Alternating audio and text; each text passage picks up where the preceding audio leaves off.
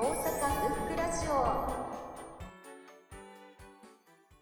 えっと、久永幹彦さんの「私たちの怪獣」っていう本を今読んでて4編入ってるのかな？短編集というか、はい、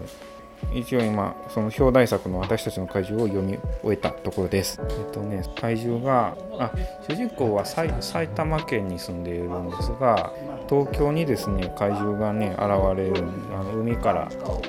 ドーンって怪獣が現れてで東京の街を蹂躙するんですがで人がめちゃくちゃ死ぬんですけど、えーと、でそれとは別にこの埼玉県に住んでる主人公あの免許取り立ての若い女の子なんですけどの家で、まあ、お父さんが死んじゃうみたいなことがあって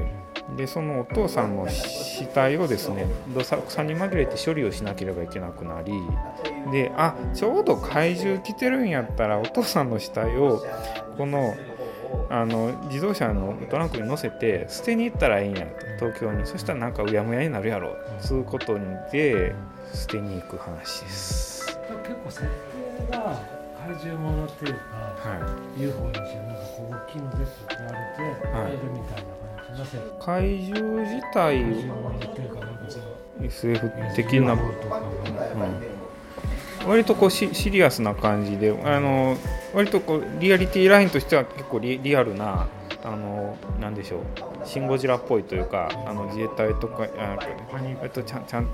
ちゃんちゃんとした感じの設定でで怪獣はとにかく訳が分からんくてなんか攻撃してもすぐに回復するしみたいな。でこうシャボン玉みたいなのを吐いてそれに触れたらそのシャボン玉と同質量の物質がこの世から消えてなくなるとかって超常的な力を持ってるんですけど、うん、それにこう結構リアルな感じの自衛隊とか人間が立ち向かっているっていうのが、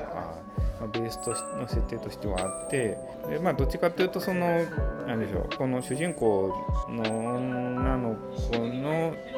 心理描写というか。まあ、どういう境遇でそのお父さんが死んでしまってどういう気持ちでそういう捨てに行くのかみたいなところの方に主眼がありでその女の子の中で思っているそのお父さん像とこの怪獣像がなんかどっか重なっているようなところがあってみたいなそういうこう世界で起こっているでっかい客観的事象と自分の内面がこうリンクしていくみたいな意味での「私たちの怪獣」っていうタイトルになってくるみたいな。ざっくり言うとそんなとこなんか結構世界こんな世界壊れてしまえばみたいにあるじゃないですか、そういうのは食い出すんですよなんか子供あーなんかどうでしょうね。あんまないですけど。あのなんか仕事で失敗した時とかにあもうなんか桂川が氾濫して会社流されればいいのにみたいなのは思ったことは幾度もありますね。大震災とか、私東京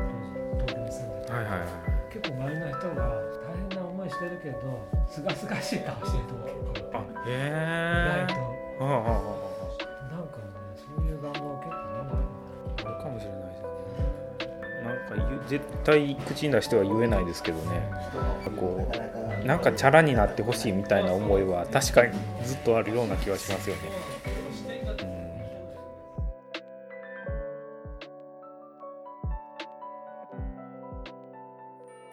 聴ありがとう